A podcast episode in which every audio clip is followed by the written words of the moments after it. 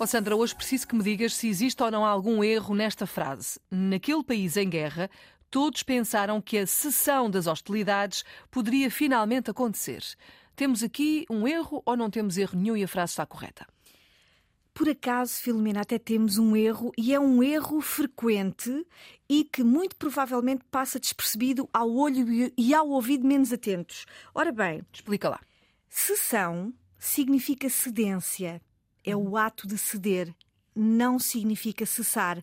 Como aqui se quereria dizer, Exatamente. o fim das hostilidades, não é? Exatamente. O fim. Aqui, Filomena, nós deveríamos ter a palavra cessação. Uhum. Cessação é o ato de cessar, terminar.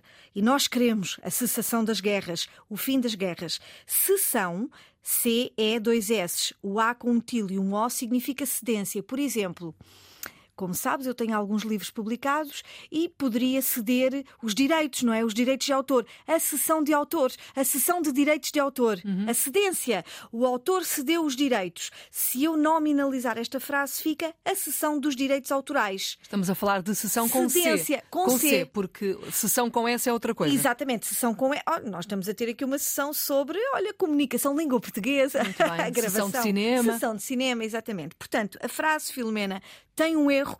A palavra que, deve, que deveria estar na frase é cessação. E não cessão. Portanto, Exatamente. A frase correta seria: naquele país em guerra, todos pensaram que a cessação das hostilidades poderia finalmente acontecer.